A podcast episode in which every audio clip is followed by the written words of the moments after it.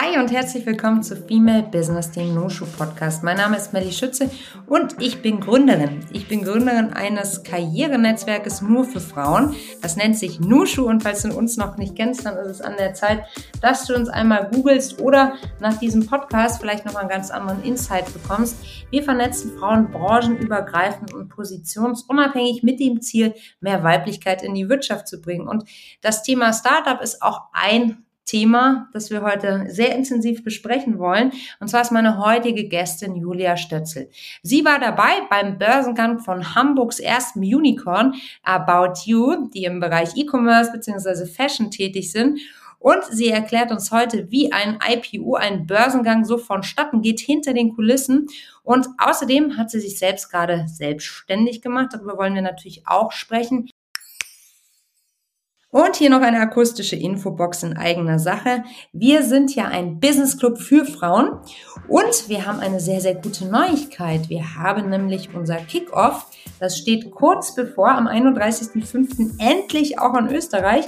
Wir sind natürlich auch in Österreich längst aktiv, aber dann kam so eine Pandemie dazwischen. Wir sind ja mittlerweile dreieinhalb Jahre alt als Unternehmen, aber dann war doch naja, das erste Jahr sehr, sehr aufregend. Da sind wir, haben wir natürlich noch nicht an Expansion äh, gedacht und dann war zwei Jahre Pandemie. Das heißt, wir konnten natürlich vor Ort noch nicht so durchstarten, wie wir uns das vorgenommen haben. Aber jetzt lassen wir uns nicht mehr aufhalten. Am 31.05. gehen wir live in Wien über den Dächern der Stadt und wenn du Lust hast, kannst du dabei sein. Alle Infos findest du bei uns in den Show Notes. Bewirb dich auf einen der limitierten Plätze und sei von Anfang an dabei, wenn Nushu auch in Österreich Geschichte macht und wir gemeinsam mehr Weiblichkeit in die Wirtschaft bringen und wir uns vielleicht dann auch endlich persönlich kennenlernen.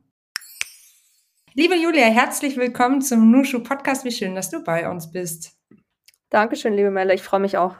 Sag mal, wo erwischen wir dich denn gerade? Äh, ich bin in der Tat gerade in Kroatien. Äh, ich arbeite hier jetzt für einen Monat und äh, hatte gehofft, ich erwische ein bisschen Sonne. Leider ist es allerdings doch kälter, als ich erwartet habe. Ähm, aber gut, ich äh, bin guter Dinge, dass sich das ändert. Ja, wir müssen ja optimistisch bleiben. Ne? Aber wie schön, dass du von Kroatien aus arbeiten kannst. War das ein Sehnsuchtsort von dir zum Arbeiten oder warum Kroatien? Ähm, ja, gute Frage. Also in der Tat ähm, war das eine spontane Idee, weil der Winter in Berlin, ich komme aus Berlin, ursprünglich ist immer sehr lang und hart und grau und ähm, ich brauchte irgendwie einen Ort, wo es ein bisschen äh, sonniger ist. Und ähm, ich und mein Partner hatten überlegt, wo kannst du da hingehen, hatten erst überlegt Spanien, ähm, aber hatten uns dann schlussendlich für Kroatien entschieden, weil das die gleiche Zeitzone ist. Das heißt, es ist einfacher von hier aus zu arbeiten und die Flüge sind relativ ähm, kurz und auch nicht so teuer. Ähm, deswegen ist es dann am Ende äh, Split geworden. Ähm, das heißt, wir haben uns hier eine kleine Wohnung gemietet für einen Monat und äh, ja, verbringen hier dann jetzt den nächsten Monat. Das klingt alles optimal. Wenn jetzt auch noch die Sonne mitspielt, Julia, dann hast du einen Jackpot, würde ich sagen. Sag mal, habt ihr denn schon irgendwie Kaffee bei euch in der, in der Ferienbutze? Und falls ja, wie trinkst du ihn denn? Äh, ja, ich bin eigentlich ein Kaffee-Lieber, aber ich versuche gerade ein bisschen äh, meinen Kaffeekonsum zu reduzieren. Äh, ich hatte in der Tat schon heute Morgen schon einen Cappuccino. Ähm, den gibt's hier auch in der Tat, äh, zum Glück. Ähm, den brauche ich auch morgens. Aber im Moment trinke ich äh, grünen Tee grünen Tee, ja, um, jetzt ist 14.16 Uhr. Das ist krass, 14.16 Uhr grüner Tee würde bei mir bedeuten, ich sitze bis morgen 14.16 Uhr wie angezündet. Das ist echt krass. Also grüner Tee boostet mich sofort so doll, aber äh, wie schön, dass du es verträgst, ist ja auch äh, super, super gesund, ne? Dieses ja. Getränk. Ja, absolut. Deine Vita ist super spannend, Julia. Du machst vor allem, ähm, oder die, deine Vita macht eigentlich den Eindruck, du hast beruflich das Who is Who der Finanz- und Investmentbranche durchlaufen und kennengelernt. Äh, trifft es das? Was meinst du? Ähm, ja, das, äh, dem würde ich jetzt so nicht ganz zustimmen. Also ich glaube, mein CV ähm, ist schon relativ rund, also zurückblickend. Ähm, mhm. Aber das hat sich alles ähm, sehr spontan ergeben und ich habe immer versucht, so ein bisschen meiner Intuition und meinem Herzen zu folgen, ähm, auf das, was ich dann in dem Moment, ähm, auf, worauf ich dann Lust hatte. Ähm, und hat sich dann natürlich immer so ergeben, dass ich dann irgendwie zu sehr erfolgreichen Unternehmen gewechselt bin. Ähm, und habe dann natürlich auch sehr einflussreiche und, und spannende Persönlichkeiten ähm, kennengelernt und durfte mit denen arbeiten, äh, wurde gementert von, ein, von einigen. Ähm, aber ob das jetzt das Who des Who ist, ähm, da gibt es bestimmt auch noch einige, die ich nicht kennengelernt habe leider und, und hoffe, dass das vielleicht in der Zukunft sich ändert. Ähm, genau, aber ich bin schon ganz happy mit dem CV und mit meinem ja, Karrierelauf, den ich bisher hingelegt habe und hoffe aber auch, dass da noch einige spannende Themen auf mich in der Zukunft zukommen werden. Ja, das finde ich jetzt total spannend, was du sagst. Also rückwirkend sagst du, ist dein CV ganz rund. Wie definierst du A, einen runden CV? Und B, hast du gesagt, du folgst immer deinem Herzen. Hat dein Herz gesagt Investor Relations? Also wie kommt man da überhaupt in, die, in diesen Bereich sozusagen? Ähm, ja, vielleicht fange ich erstmal mit der ersten Frage an. Ja. Also ein runder CV. Ähm, ich glaube, heutzutage ist es gar nicht mehr so wichtig, ähm, dass das alles so rund ist und dass man sozusagen bei den richtigen Unternehmen arbeitet. Ähm, ich glaube, das war früher vielleicht noch viel mehr, sage ich mal, so in, in der Box, dass man äh, vielleicht zu einer Bank gehen musste. Ähm, und so habe ich auch in der Tat angefangen. Ich habe bei einer, bei einer Bank ganz klassisch als ähm, Bankkauffrau angefangen. Und das war dann damals noch so, auch wo meine Eltern dann gesagt haben, ja, äh, geh doch mal zur Bank, das ist was Solides. Ähm, ich glaube, was ich meine mit rund, ist, dass ähm, die Story, die man so, sozusagen erzählt und das, was man immer auf den jeweiligen Stufen gelernt hat, dass das am Ende schlüssig ist. Mhm. Und ich glaube, das kann ich immer ganz gut erzählen. Also ich komme ganz klassisch aus der Finanzbranche, ähm, also eine Banklehre gemacht und äh, habe dann beim Corporate Finance Advisor ähm, und Audit ähm, Audit-Unternehmen KPMG gearbeitet. Also wirklich ganz klassisch äh, zahlengetrieben und finanzgetrieben. Und ähm, habe dann, nachdem ich in, im Investmentbanking war in London für dreieinhalb Jahre, wo ich Capital Markets Beratungen gemacht habe für verschiedenste Institutionen, ähm, bin dann gewechselt auf die Tech-Seite, um auch dort ähm, Investor Relations zu machen und, äh, und eben das Unternehmen, wo ich konkret für gearbeitet habe, das war Delivery Hero, äh, 2018 dazugestoßen, ähm, eben auch zu Investment-Themen zu beraten, Investor Relations zu machen und aufzubauen. Ähm, und damals war dieser Schritt zum Beispiel für mich total ähm, neu und ja, ähm, sehr gewagt auch. Und ich habe auch überlegt, okay, macht das Sinn, sage ich mal, in meinem zurückblickend auf mein CV, sage ich mal, von der Finanzbranche in die Tech-Industrie zu wechseln. Aber im Nachhinein rückblickend macht das alles total Sinn, weil ich einfach nur die Branche gewechselt habe. Aber mein, meine Skillset konnte ich nach wie vor gut anwenden und einfach nur noch dazulernen äh, im Sinne von Kontakten, Netzwerk, ähm, Business Model. Ähm, aber diese Essenz an das, was ich, was ich kann und das, was ich anbieten kann, also Finanzadvisory oder Investor Relations Advisory, ähm, das ist nach wie vor dasselbe geblieben. Und das hat sich dann auch wieder so bewahrheitet, als ich dann zu About You gewechselt bin, ähm, wo ich dann in der Tat das Gleiche gemacht habe, nur dann auch wieder für ein anderes Unternehmen und eine andere Industrie und dann auch noch ein bisschen ein weiterer Scope auf ähm, ein IPO machen, also ein IPO begleiten, äh, also ein ganz konkretes Projekt, das ich da begleitet habe, ein Team aufzubauen, Strukturen zu setzen, ähm, ja, und einfach eine bisschen eine breitere Managementrolle zu haben. Also ich glaube, rückblickend macht das alles Sinn und ist alles schlüssig, aber manchmal in dem Moment ist man vielleicht am Zweifeln, macht der nächste Schritt jetzt so Sinn und ist das im Nachhinein schlüssig, aber oft, denke ich, im, im Rückblickend macht das dann oft immer sehr viel Sinn. Ich das hoffe, stimmt. Das, mhm. ähm, und die zweite Frage, ähm, Investor Relations, war das immer mein, was ich machen wollte? Nein, also ich komme ganz ursprünglich aus einer, aus einer Kleinstadt. Ähm, wo eigentlich alles im Thema Kapitalmarkt, Finanzen, Investor Relations nicht wirklich bekannt ist. Also das war für mich total weit weg und ähm, ich wusste, dass ich ins Finanzwesen möchte, weil ich war immer mit Zahlen ganz gut. Ähm, aber das hat sich dann auch in der Tat nach und nach ergeben. Und ich glaube, meine Intuition, immer darauf zu hören, ähm, was, was der nächste Schritt sein könnte, ergibt sich immer wieder wenn das Leben einfach Zufälle einem zuschmeißt und ähm, wenn man einfach mal ähm, one step at a time nimmt. Das heißt, wenn man quasi einen Job wechselt und dann guckt man sich das neue Environment an, ähm, ergeben sich daraus auch oft wieder neue Möglichkeiten. Und ähm, so habe ich das jetzt in der Tat in den letzten paar Karrierestufen immer wieder gehandhabt, dass ich mich einfach, ja, I, I go with the flow, ich lasse mich ähm, beeinflussen und auch inspirieren von neuen Leuten, von neuen Themen und gucke auch immer so ein bisschen, was, was der Trend ähm, oder was der Zahn der Zeit mit sich bringt. Und das hat mich jetzt auch schlussendlich nach About You ähm, zu meinem letzten, ich sag mal, Karriereschritt bewogen. Ich hab, bin ja zum 31.03., also ganz frisch, ähm, offiziell als. Jetzt fünf Tage alt, diese, diese News, ne? Genau, Newsflash. Ähm, genau, bin ich bei About You raus äh, als Angestellter sozusagen. Also ich war ja da bei About You zuletzt Head of Investor Relations und Communications, also habe das Investor Relations Department aufgebaut, ähm, auch geleitet und das Kommunikationsdepartment ebenfalls geleitet. Ähm, und habe mich dazu entschlossen, was eigentlich ne, ein total wilder Schritt ist, weil das ähm, ja eine ne ganz tolle Rolle ist und auch ein ganz tolles Team ähm, habe ich aber trotzdem dazu entschlossen, ähm, zu kündigen und ähm, nach wie vor als Advisor, also Freelancer quasi tätig zu sein und Management und das Team für eine gewisse Zeit weiter zu beraten zu diesen Themen, die ich eben vorher auch betreut habe. Und ähm, das hat sich auch wieder sehr spontan ergeben, dadurch, dass sich einfach so ein bisschen mein Mindset geändert hat, ähm, dadurch, dass ich auch weiter wachsen wollte in Entrepreneurial oder Entrepreneurship war schon immer was, was mich sehr interessiert hat. Ich interessiere mich auch sehr für Startups und die Startup-Szene. Ich lebe ja in Berlin und da kommt man da auch irgendwie nicht wirklich drum, dran vorbei. Ähm, und viele meiner Freunde und mein Partner in der Tat auch haben ein Unternehmen gegründet. Ähm, das heißt, ich bin da sehr exponiert zu diesem Thema und habe dann auch irgendwann den Schritt gewagt. Und ähm, ich glaube, jetzt im Nachhinein auch wieder macht das alles sehr viel Sinn.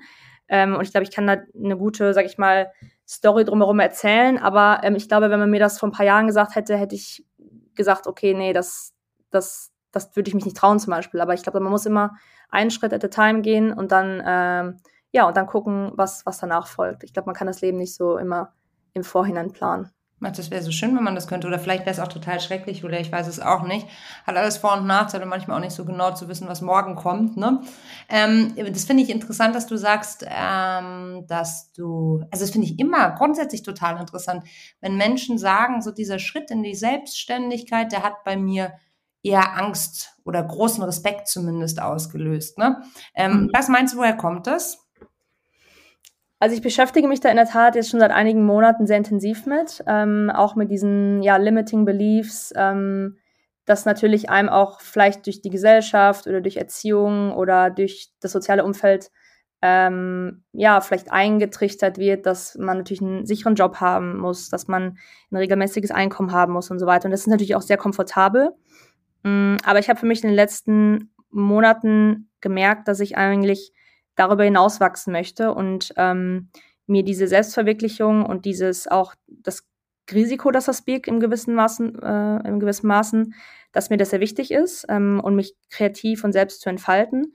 Ähm, und dass dieser Wunsch war am Ende des Tages größer als ähm, ja diese Sicherheit oder diese vermeintliche Sicherheit, muss man auch dazu sagen. Also ganz genau. Mhm. Job ist ja auch immer nur so sicher ähm, wie wie der Kontrakt, also wie der wie lang der Vertrag ist oder wie ähm, ja, bis man sich vielleicht nicht mehr versteht oder so weiter. Also ein Job ist ja auch nicht, nicht für die Ewigkeit zum, und vor allem nicht mehr heutzutage. Und ich finde es auch ganz wichtig und gut, wenn, wenn Leute Jobs wechseln. Ähm, aber das hat mir so ein bisschen auch geholfen, das ähm, ja in Relation zu setzen, ähm, dass ja eigentlich da gar kein Downside wirklich besteht, ähm, sich selbstständig zu machen und ähm, meine Company, die ich auch gegründet habe zu diesem, zum Investor Relations, ähm, die heißt Unicorn konkret, Unicorn Consulting. Mit J, ne? Wie genau, Unicorn ist eine mhm. Anlehnung an meinen Namen Julia. Ähm, ich war total stolz auf das Logo und auch auf die, auf die Namensfindung. ähm, und äh, genau, ich berate eben Unternehmen so wie About You ähm, oder andere Unicorns, also Unicorns-Unternehmen, die eben ähm, vorwiegend im Tech-Bereich sind mit einer Bewertung von mindestens einer Milliarde, die entweder potenziell an die Börse gehen oder schon an der Börse sind und eben auch ähm, oft Founder ge äh, ge also geleitet sind oder einen CEO haben, der, sag ich mal, ein bisschen neuer denkt, ein bisschen moderner denkt. Ähm, das ist so die Targetgruppe. Und ähm, genau, also ich glaube, das äh, ist definitiv was, wo ich ähm, meine Expertise einbringen kann.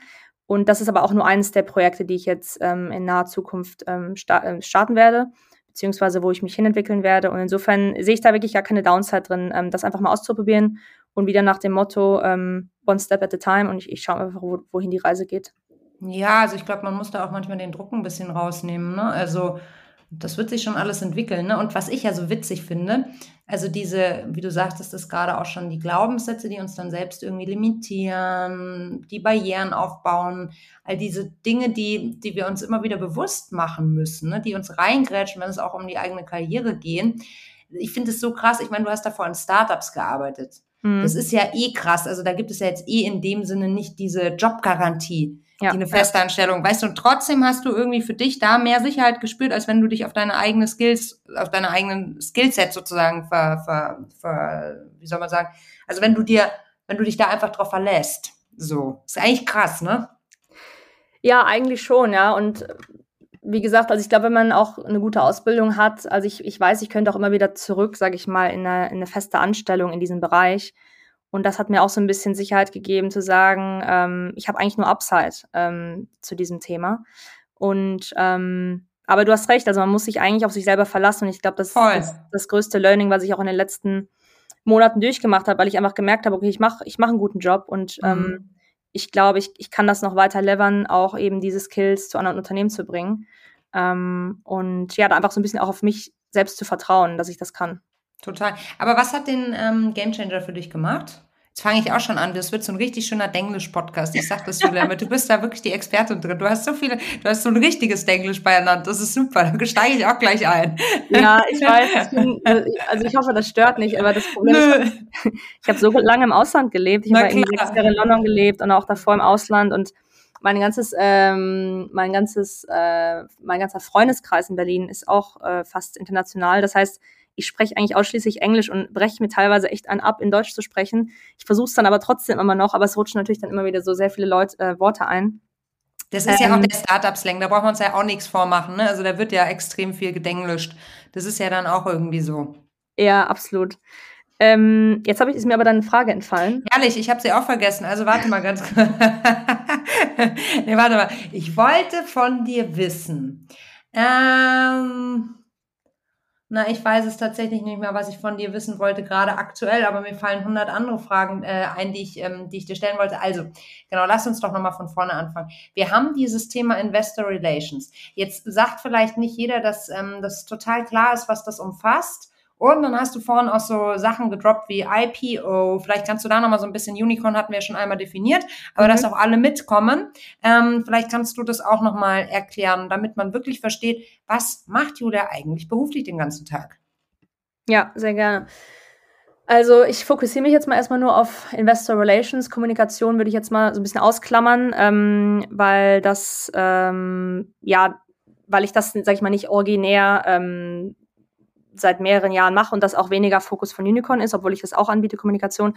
Aber Investor Relations ähm, ist quasi das Sprachrohr, also es ist eine Funktion innerhalb eines Unternehmens, ähm, was im Prinzip das Sprachrohr für Investoren ist und auch Analysten. Analysten sind Research-Analysten von Banken, also von Großbanken, ähm, die eben quasi wie ein Katalyst dienen, auch für Investoren. Also wenn ein Research-Analyst eine Buy, ein Buy-Rating, also ein Research Report mit einem Buy-Rating zum Beispiel schreibt und, einer gut, und einen guten Price-Target auf ein Unternehmen, ähm, dann typischerweise geht die Aktie hoch oder verändert sich ähm, auf Basis dessen, was der Analyst geschrieben hat.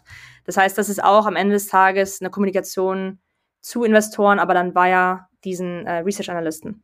Ähm, und diese Beziehung mit, äh, mit dem Kapitalmarkt, ähm, darunter würde ich auch sehen, zum Beispiel ähm, Regulatoren, ähm, dazu fallen auch dann teilweise ähm, Banken, aber dann von, von der Advisory-Seite zum Beispiel. Ähm, aber auch die Öffentlichkeit, also ähm, Retail-Investoren zum Beispiel. Also Retail-Investoren sind dann solche Kleinanleger, sage ich mal, wie du und ich, äh, die vielleicht ein paar Aktien halten in About You zum Beispiel.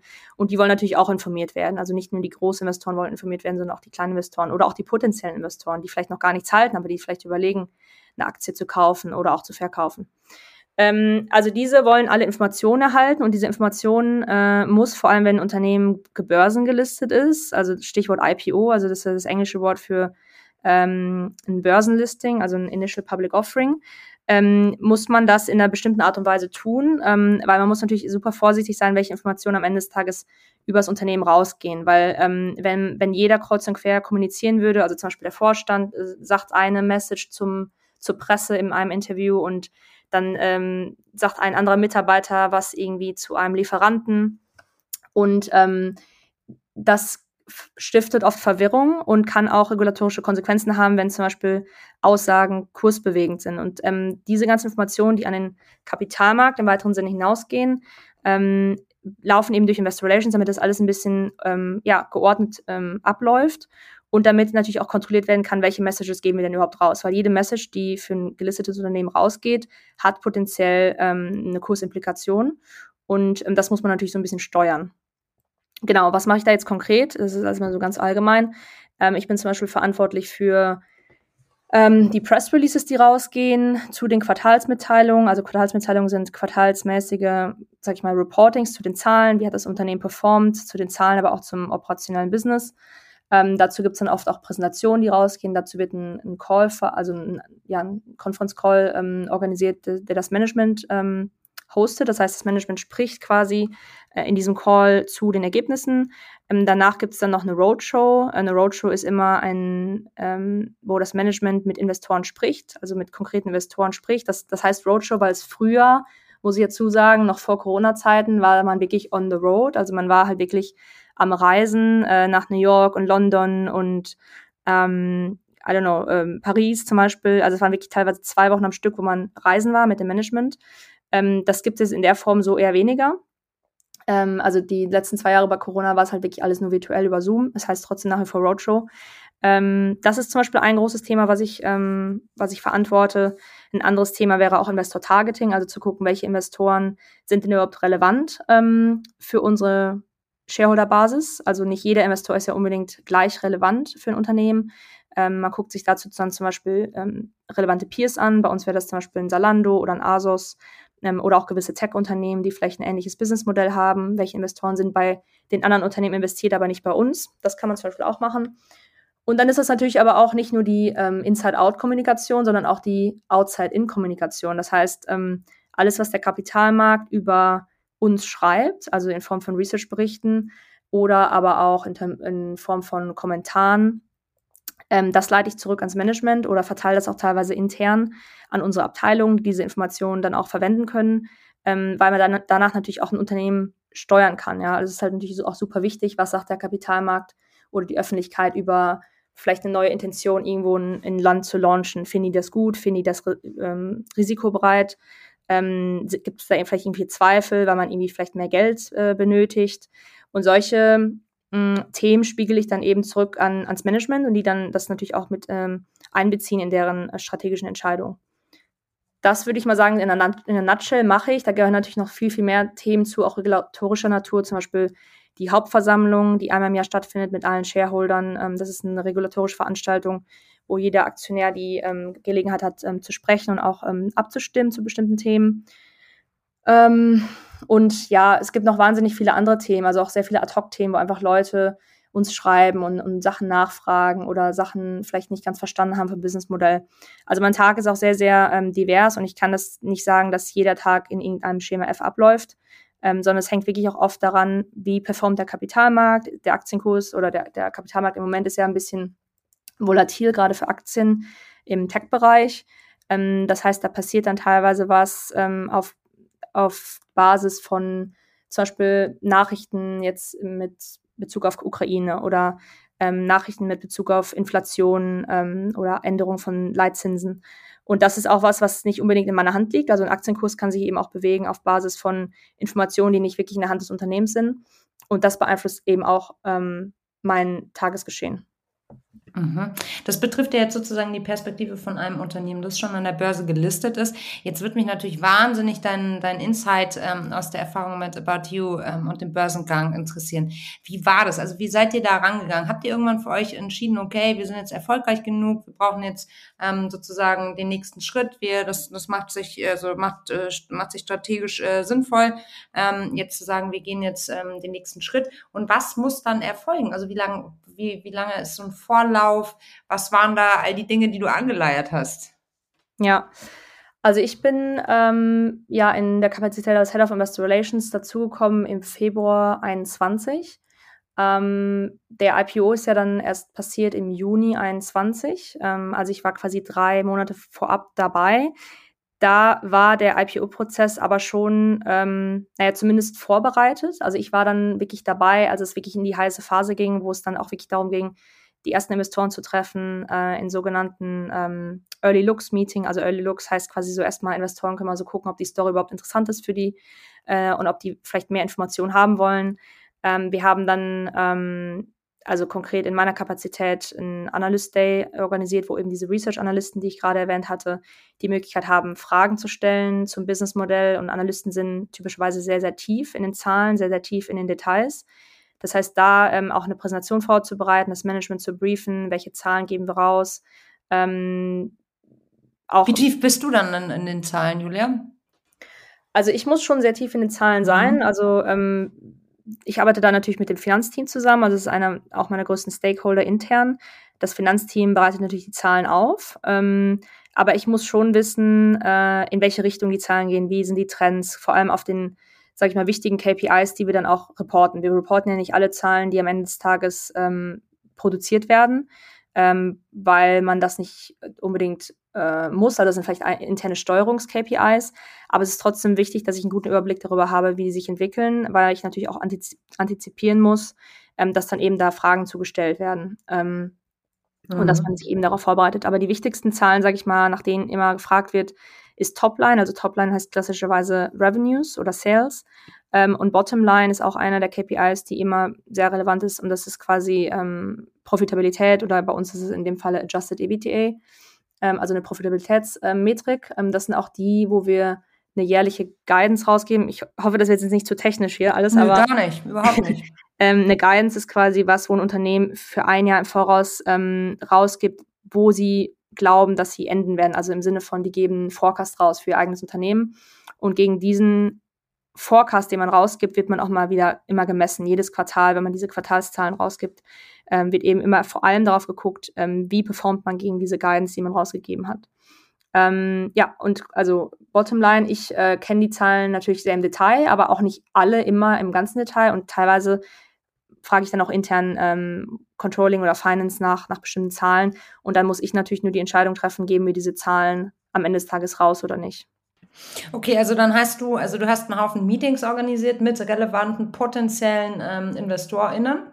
Ja. So aus ganz unterschiedlichen, also auf der einen Seite bankenseitig, auf der anderen Seite vielleicht auch vermögende, ja, vermögende Privatpersonen, keine Ahnung, Family Offices, ähm, etc. pp. Richtig soweit? Ja, also weniger Privatpersonen in der Tat. Also ein mhm. IPO ist halt schon ein Event ähm, und, und auch gerade in der Form, wie ähm, About You das gemacht hat. Also wir ja. haben halt Privatinvestoren bei dem Initial Offering ausgeschlossen, weil wir ein Private mhm. Placement mhm. gemacht haben, aber das ist eine technische Gegebenheit, die nicht für jeden IPO zutrifft.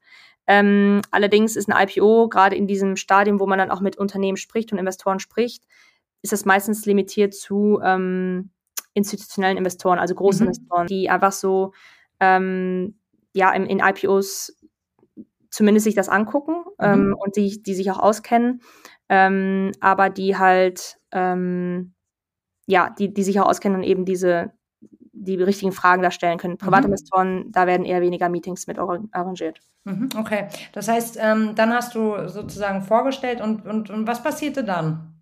Dann haben alle, alle Informationen, können sich ein Bild machen und dann, wie geht's weiter? Ähm, ja, also bei manchen Investoren, ähm, die, sind, die haben dann schon sehr schnell angeklungen, dass die Interesse haben, dass sie die Story spannend finden, dass sie die Zahlen interessant finden und auch, dass sie das Management ähm, interessant finden. Ich glaube, das ist auch ein ganz wichtiger Punkt. Am Ende des Tages investiert man eben nicht nur in, in Business, ähm, gerade bei diesen Unternehmen, diesen Founder-led Businesses, sondern man investiert auch in ein Team. Ähm, und ich glaube, das ist ganz wichtig, dass man da auch irgendwie authentisch und ähm, ja, motiviert und, und dynamisch als Management-Team rüberkommt. Und ähm, genau, bei manchen Investoren ist es dann schon relativ klar, die sagen dann auch ähm, relativ früh, okay, die sind interessiert, die wollen mehr Informationen, die wollen im Loop gehalten werden, weil dieser Prozess, nochmal zur Erinnerung, wir haben ja angefangen im Februar und äh, haben den IPOS gemacht im Juni. Also es sind schon einige Monate, in denen man natürlich auch ähm, ja, Investoren verlieren kann along the way, weil die vielleicht, weil sich vielleicht der Markt geändert hat. Ähm, oder weil, weil sich etwas ähm, im, in deren Portfolio geändert hat. Also das hatten wir zum Beispiel auch gehabt, den Fall, dass ähm, kurz vor unserem IPO der Deliveroo IPO passiert ist. Ähm, ich weiß nicht, ob nee, sag mal. ein mhm. Begriff ist. Also Deliveroo ist ja dieses Food Delivery äh, Startup aus London und das, der IPO ist ähm, nicht so gut gelaufen. Ähm, also die Aktie ist danach, nachdem das gelistet wurde, extrem weit runtergegangen, also wurde abverkauft. Und das hat natürlich auch einen Einfluss auf den allgemeinen IPO-Markt, also auf die Unternehmen, die noch an den Markt gehen wollen. Und das hatte man quasi, als wir diesen Prozess gestartet haben im Februar, war das halt noch gar nicht ähm, visibel, dass das mal passieren würde. Und das heißt, in diesem Sentiment, das Investoren haben, ändert sich natürlich auch mal was, positiv oder negativ, je nachdem, was eben im Markt passiert. Ähm, und das wieder ähnlich, da hat man wirklich auch wieder wenig Einfluss drauf. Also was man dann eben macht, man muss eben gucken, dass man die Investoren ähm, nach wie vor abholt, dass man am Ball bleibt, dass man nach wie vor immer fragt, okay, ähm, seid ihr nach wie vor interessiert am nächsten Meeting? Also nach diesen Early Look Meetings, wo es ja sehr, sehr High Level ähm, zugeht, kommt dann ein Investor Day, Day ähm, wo man dann auch äh, sehr ins Detail geht. Ähm, und wenn dann Investoren nach wie vor interessiert sind, hat man danach dann nochmal ähm, ja, eine Management Roadshow quasi, ähm, wo man dann nochmal One-on-One-Meetings hat. Also die anderen Meetings, also die, der Investor Day ist ja ein Sammelmeeting, wo ganz viele Investoren drauf sind. Ähm, und in den One-on-One-Meetings geht es dann noch mal ein bisschen mehr ins Detail. Da geht es dann auch oft bei Founder-led Companies ähm, ja, um persönliche Fragen, was die Motivation der Founder ist und so weiter.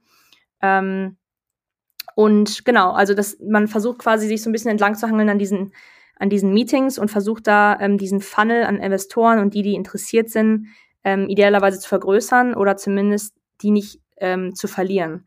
Ähm, manchmal ist das, wie gesagt, äh, außerhalb der eigenen ähm, Fähigkeiten oder außerhalb de, des, des Unternehmens ähm, Scope, sag ich mal, mhm. weil, weil einfach draußen am Kapitalmarkt was passiert oder sich was in deren Portfolio ändert. Ähm, aber das ist so der, der Prozess, würde ich sagen, dass man einfach wirklich ähm, diese Meetings hat und nach wie vor, man muss auch sehr, sehr gut organisiert sein, dass man einfach einen Überblick hat, mit wem haben wir gesprochen, gab es ein Follow-up, äh, sind die interessiert. Also da habe ich auch extrem viel so Projektmanagement betreiben müssen. Ähm, Boah, das glaube ich, ja. Mhm. mhm.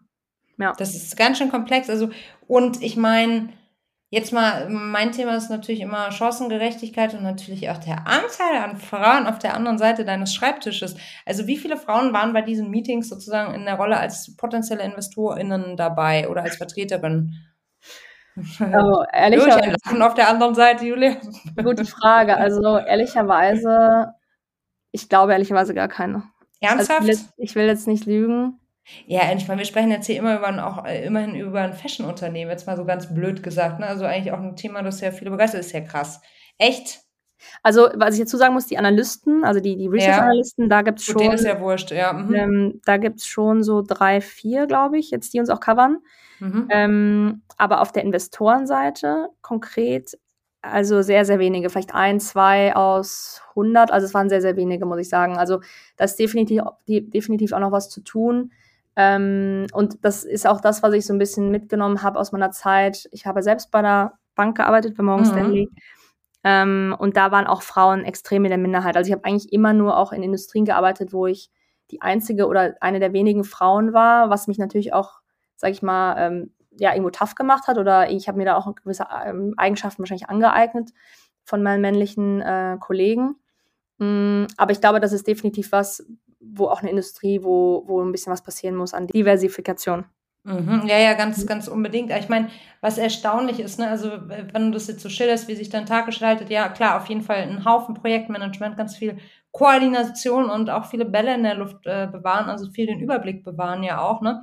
Aber so, wie du das geschildert hast, ähm, für mich war bei Investor Relations, also klar, ich wusste ungefähr grob, um was es geht, aber so der Bereich Relations, also dass es ja wirklich darum auch geht, dran zu bleiben, Beziehungen aufzubauen, verbindlich zu sein, ne? Mhm. Ähm, sich, der, der ist ja dann doch mehr Thema als gedacht, so, ne? Und auch gebunden ja dann auch auf, ein, auf einer persönlichen Basis, nehme ich an, ne? Also anders funktioniert es ja dann auch nicht, ne?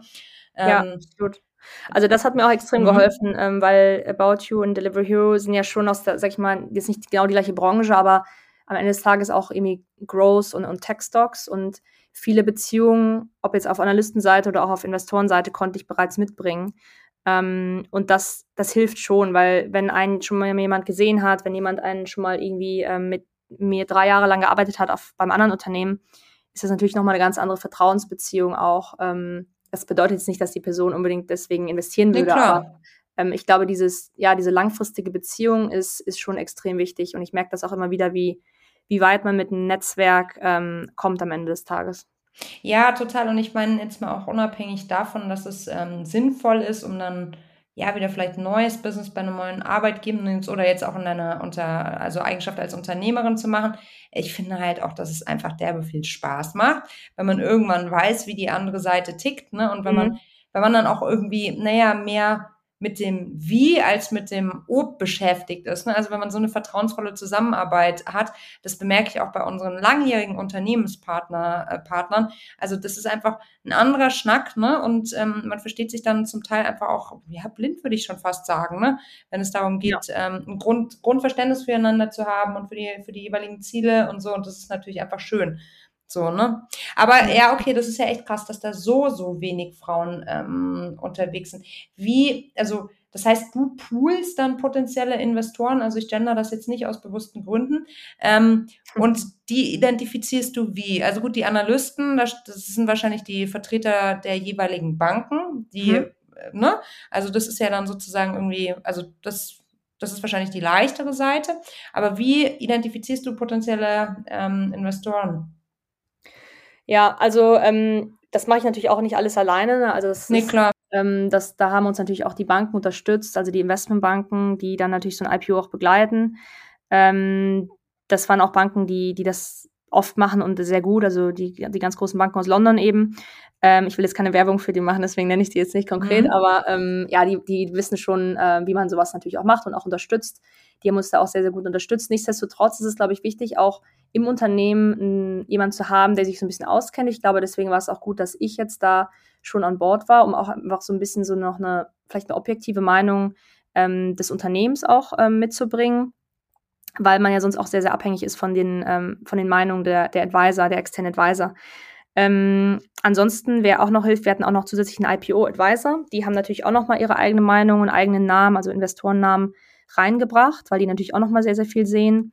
Ähm, und das ist einfach eine externe Beratung sozusagen, denn die machen nichts anderes oder wie, wie läuft das dann, Julia? Genau, also eine mhm. Äh, die IPO-Beratung, die mhm. machen quasi viel Projektmanagement und Stakeholder-Management. Also man mhm. muss sich so vorstellen, dass dieser Prozess eines IPOs ja schon sehr, also mehrere Monate dauert. Und als ich reingekommen bin, lief der Prozess ja auch schon einiges mhm. äh, in der Vorbereitung. Und ähm, ein IPO ist ein sehr, ähm, ja, ein sensitives Projekt, weil natürlich jeder verschiedene ähm, äh, sage ich mal, Interessen auch hat. Ne? Also du hast ja dann einmal das Management, du hast ähm, die Future Shareholder, die zukünftigen Shareholder, du hast aber auch die Alt Shareholder, ähm, die ja vielleicht eine gewisse ähm, Bewertungsanforderung ähm, haben. Ähm, dann hast du ähm, vielleicht verschiedene Parteien von, von Alt-Shareholdern, die vielleicht verschiedene Bedingungen auch stellen, sage ich mal, an die Struktur oder an, ans Management Board oder ans Supervisory Board. Also du hast ganz, ganz viele Themen, die, poten die konfliktpotenziell auch mit, mit sich bringen. Und ähm, und das sind alles Themen, die quasi auch jemand so ein bisschen managen muss und auch so ein bisschen äh, mediaten muss, sag ich mal. Ähm, und damit das halt nicht jemand vom Unternehmen macht, gibt, lagert man das aus an eine, sag ich mal, neutrale mhm. ähm, Agentur, die dann neben dem Projektmanagement auch viel ähm, ja, so, so Themen einfach bespricht und, äh, und versucht voranzubringen, damit dann nicht quasi aus so einem, einem kleinen Konflikt der, das ganze Projekt, was ja auch sehr, sehr viel Zeit kostet fürs Management oder fürs ganze Projektteam und auch sehr, sehr viel Geld kostet, ähm, an solchen Themen dann vielleicht auch am Ende des Tages scheitert. Krass, okay. Okay, also ihr habt dann die Roadshow hinter euch gebracht, die One-to-Ones, äh, äh, vielleicht mit dem Gründerinnen- und Gründerteam. So, und dann, wie geht es dann weiter? Ja, also nach der Management Roadshow ähm, geben ähm, dann einige Investoren eine Indikation ab, also die heißen sozusagen IOIs, also Intention of äh, Interest. Ähm, dann unterschreiben die quasi, äh, sage ich mal, die Int Intention zu investieren, weitere Analyse durchzuführen ähm, zu, zu den Zahlen und äh, geben dann eine, eine, bestimmte Höhe ab, was sie potenziell sich vorstellen könnten zu investieren in diesem IPO. Ähm, und dann guckt man innerhalb einer bestimmten Zeit, ähm, wie viel von diesen, sage ich mal, Soft Orders oder von diesen ähm, ja, Intentionen zu investieren man zusammenbekommt. Ähm, das ist nicht verbindlich, also mhm. das kann sich, das, da können auch einige dann von noch, noch äh, wieder rausfallen oder dir kann sich die Höhe ändern, äh, in beide Richtungen, gut oder, oder schlecht.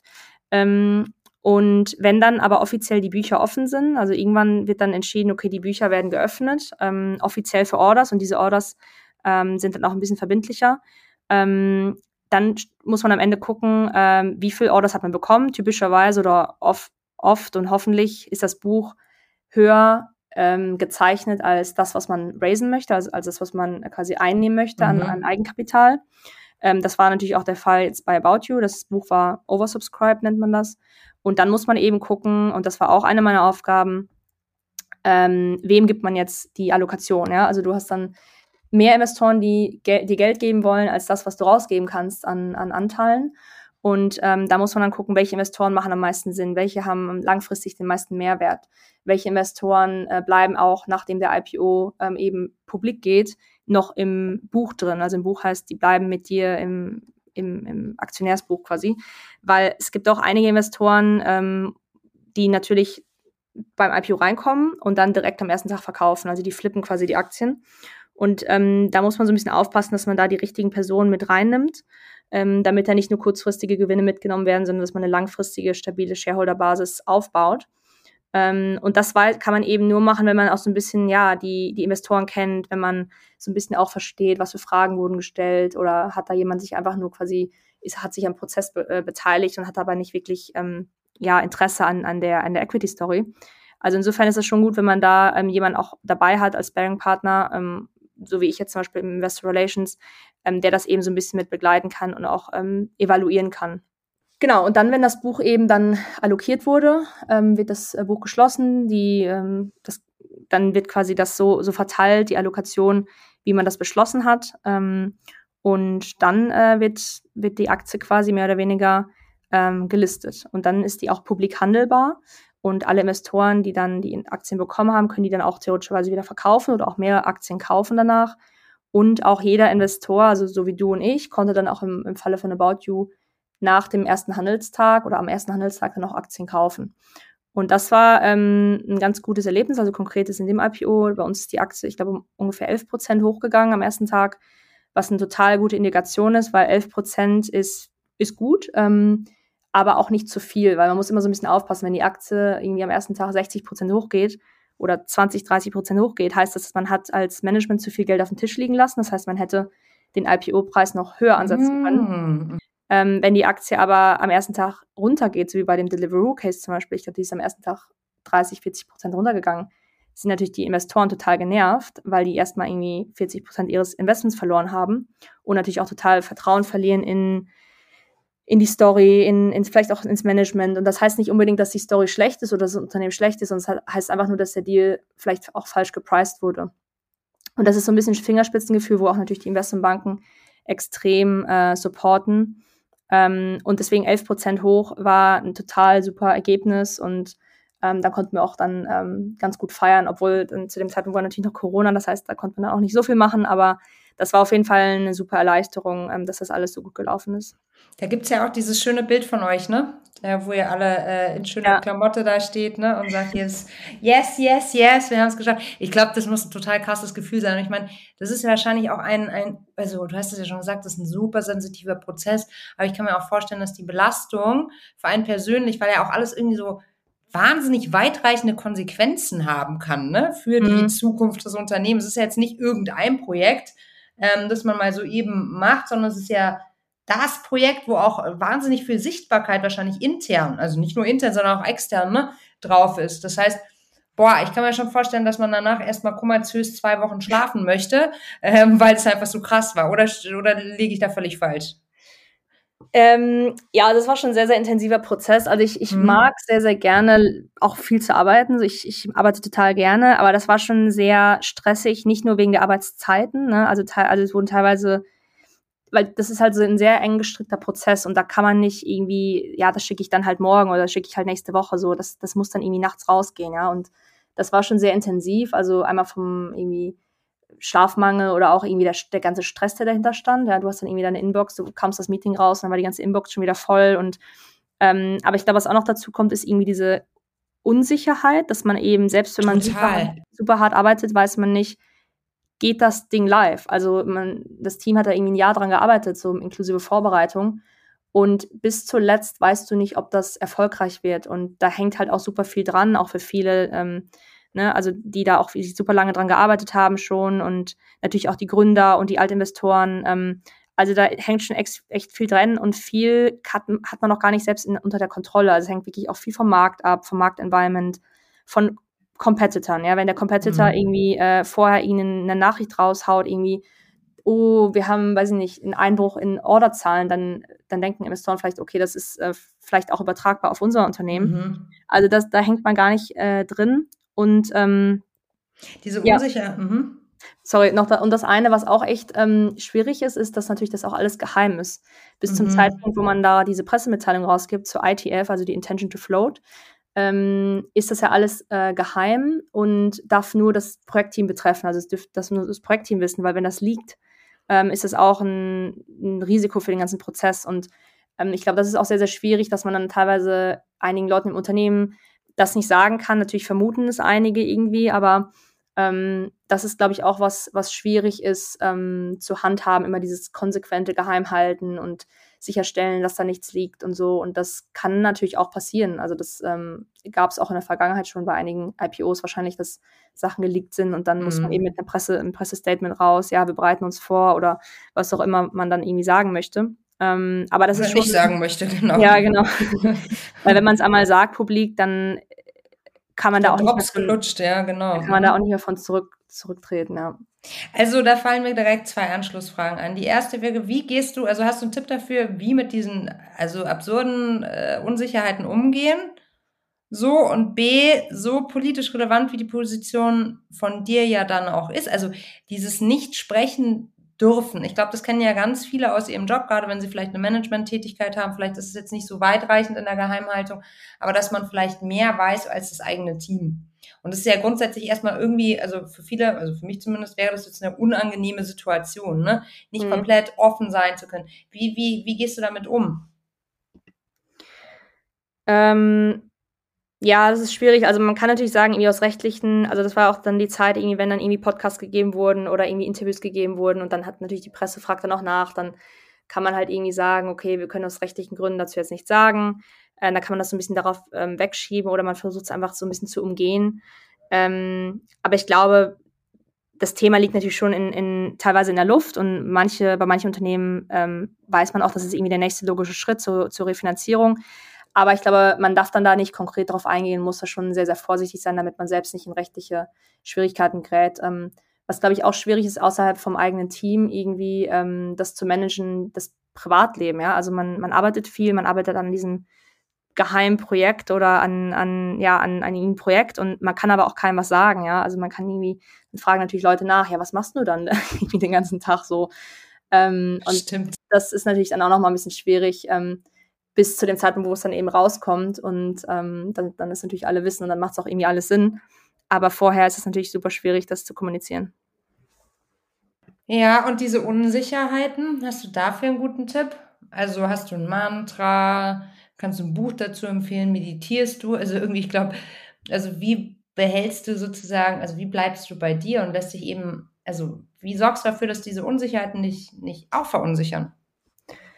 Ja, also ich glaube, ähm, damals, als ich äh, den IPO gemacht habe, habe ich das ehrlicherweise noch nicht gehabt. Also ich habe einfach mal dieses Urvertrauen gehabt, dass das schon alles irgendwie seinen Weg gehen wird und sich positiv entwickeln wird. Also es war natürlich, natürlich meine Hoffnung, ja. Also ich glaube, wenn es jetzt nicht geklappt hätte, wäre das schon eine sehr große Enttäuschung gewesen für mich, für das ganze Unternehmen, fürs Management, für die Shareholder. Und ähm, ja, das ist, glaube ich, dann schon schwierig, da wieder ähm, von zurückzukommen. Aber was ich heutzutage mache, und ich glaube, dadurch habe ich auch so ein bisschen innere Ruhe gewonnen, ist in der Tat auch meditieren, ähm, ja, affirmieren. Also ich mache sehr, sehr viel mentale Arbeit, ähm, um einfach für mich in, in ja, ein ruhigeres, positives Gedanken-Mindset reinzukommen, um einfach zukünftige Challenges noch besser zu meistern. Ja, also ich glaube, ähm, in der Vergangenheit habe ich schon einige Male bei einigen Projekten, also auch unabhängig vom IPO, ähm, auch viele Nerven verloren. Ähm, und den Stress muss man sich eigentlich nicht antun. Also viele Sachen sind auch einfach außerhalb der eigenen Kontrolle und ähm, wenn es halt nicht gut funktioniert oder nicht, nicht gut klappt, dann ist es halt so, man muss dann erstmal versuchen, einen kühlen Kopf zu bewahren und irgendwie dann lösungsorientiert heranzugehen, anstatt ähm, ja, dann irgendwie quasi äh, wild durch die Gegend zu rennen. Und das hilft mir gerade extrem, auch richtige Entscheidungen zu treffen und mit solchen Situationen umzugehen. Ja, die Abgrenzung dann von den eigenen, ne, also von, von den eigenen Fähigkeiten, sich nicht direkt, ähm, ja, es nicht auf sich zu beziehen, so, ne? Ja, absolut, genau. Also ähm, man kann das Beste geben und manchmal ist die, wird die Situation trotzdem nicht so, wie man sich vorgestellt hat. Ähm, aber dann muss man damit eben dann umgehen, ja. Wie gut deine mentale Vorbereitung in Bezug auf Ruhe, ähm, Ruhe für sich sozusagen beibehalten funktioniert, möchte ich gerne einmal mit dir testen und zwar bei einer Runde unseres beliebten Spiels Quick and Dirty. Das geht so, ich stelle dir eine Frage und du antwortest idealerweise in einem Satz. Wie klingt das für dich? Ja, hört sich gut an. Gut. Was war der Moment, der für dich dein bislang größtes Erfolgserlebnis war? Ähm, ich glaube, also beruflich, das war in der Tat der IPO, ähm, weil das definitiv was äh, war, wo ich über mich hinausgewachsen bin und privat, ähm, als ich Kilimanjaro bestiegen habe. Das war für mich auch ein riesen, riesen Struggle und Herausforderung. Was ist dein persönlicher Kraftort? Ähm, ich würde sagen, mein, meine Wohnung, äh, mein Zuhause, ähm, da fühle ich mich extrem wohl. Was liest du gerade? Äh, ich lese Think and Grow Rich von Napoleon Hill. Was war die größte Herausforderung in deiner Karriere in den letzten sechs Monaten? Ähm, die Herausforderung war, glaube ich, das Team aufzubauen, ein starkes Team zu bauen, ähm, das jetzt auch über die Zeit hinaus, wo ich jetzt nicht mehr da bin, ähm, die Aufgaben sehr gut bewältigen kann ähm, und das Team auch ja zu motivieren und, und zu, trainieren sozusagen äh, oder aufzubauen, um ja, um die ganzen Challenges des Investor Relations Lebens gut zu meistern. Wer hat dich in deiner Karriere bisher am meisten unterstützt? Ähm, also ich glaube zum einen mein Partner, der immer sehr inspirierend ist und auch eben sehr spannende neue unternehmerische Denkansätze hat ähm, und dessen Meinung natürlich auch sehr wichtig war jetzt für meinen Schritt, ähm, Unicorn zu gründen. Ähm, ansonsten würde ich auch sagen, mein Netzwerk, ähm, also nicht mein LinkedIn-Netzwerk, sondern mein richtiges Netzwerk, sag ich mal, mit Leuten aus Fleisch und Blut, die, ähm, die mich wahnsinnig unterstützen, die ich immer anrufen kann, wenn ich Fragen habe zu allen möglichen Themen. Also ohne mein Netzwerk wäre ich definitiv nicht, nicht ähm, da, wo ich heute bin.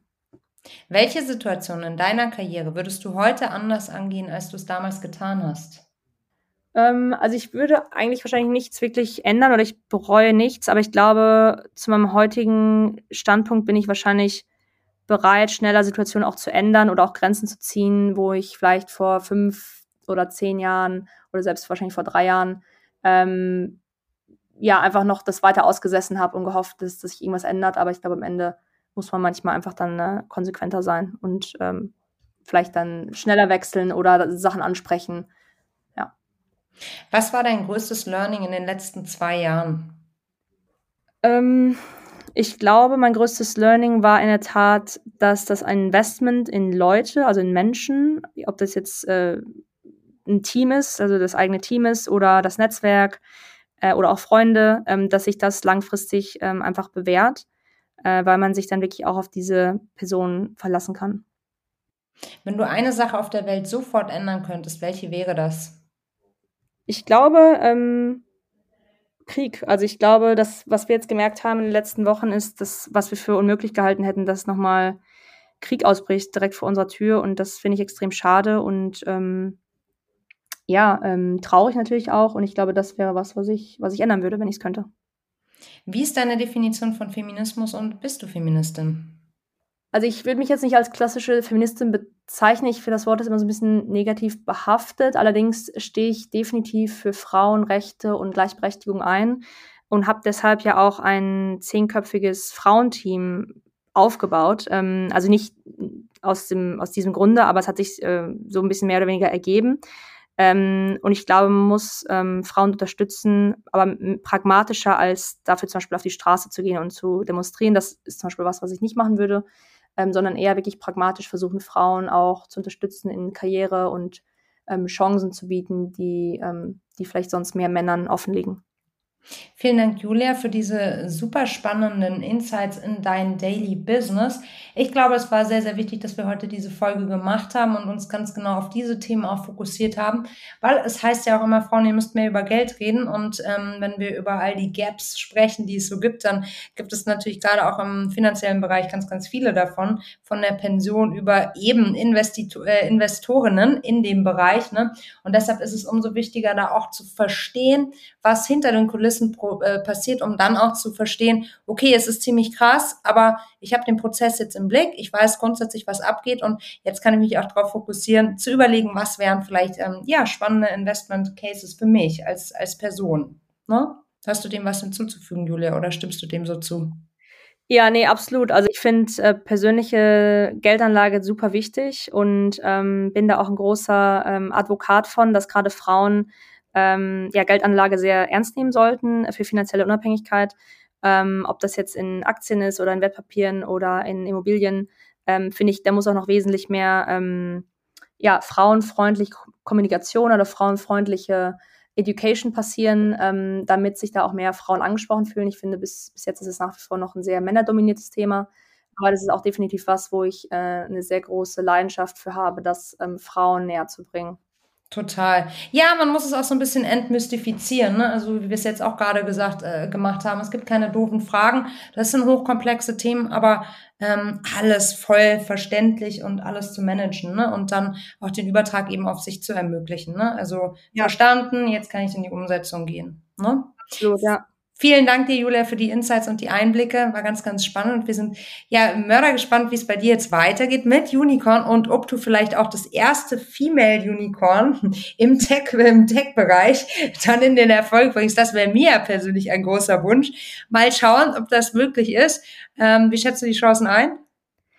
Ich glaube, das wird auf jeden Fall passieren. Also Frauen gegründete Unternehmen äh, werden jetzt immer mehr in Vogue quasi. Es gibt yes. jetzt auch schon ähm, frauengeführte VCs oder die VCs, ja. die nur konkret in frauengeführte Unternehmen investieren. Also ich glaube, das wird auf jeden Fall kommen und da hoffe ich natürlich, dass ich da auch äh, mitspielen darf, ähm, wenn das dann irgendwann mal soweit wäre. Aber ähm, ja, finde ich total wichtig und ich bin davon überzeugt, dass es nicht mehr lange dauern wird, bis das äh, passiert. Daran arbeiten wir. Vielen Dank euch fürs Zuhören. Tschüss, bis nächste Woche. Bye, bye. Schön, ciao. Das war Female Business, der Nushu Podcast für diese Woche. Und wie immer freuen wir uns sehr, wenn du uns eine Bewertung gibst. Fünf Sterne geben uns mehr Visibilität und damit erreichen wir noch mehr Frauen. Also lass uns fünf Sterne da in deiner liebsten Podcast-App. Das freut uns sehr. Falls du weitere spannende Persönlichkeiten kennst, die bei uns unbedingt zu Wort kommen sollten, dann schreib uns gerne eine Mail an podcast.teamnushu.de. Vielen, vielen Dank auch für all die Vorschläge, die wir konsequent von euch bekommen. Da haben wir schon echt die ein oder andere spannenden Kontakt rausgezogen. Ähm, super, super interessant auch zu sehen, wen ihr so als Role Model für euch definiert habt und vor allem auch warum. Und natürlich auch vielen, vielen Dank für all die schönen Nachrichten und das tolle Feedback, das uns erreicht. Das wärmt unser Herz doch immer sehr. Vielen Dank fürs Zuhören. Ich bin Melly Schütz und ich freue mich, wenn wir uns nächste Woche wieder hören.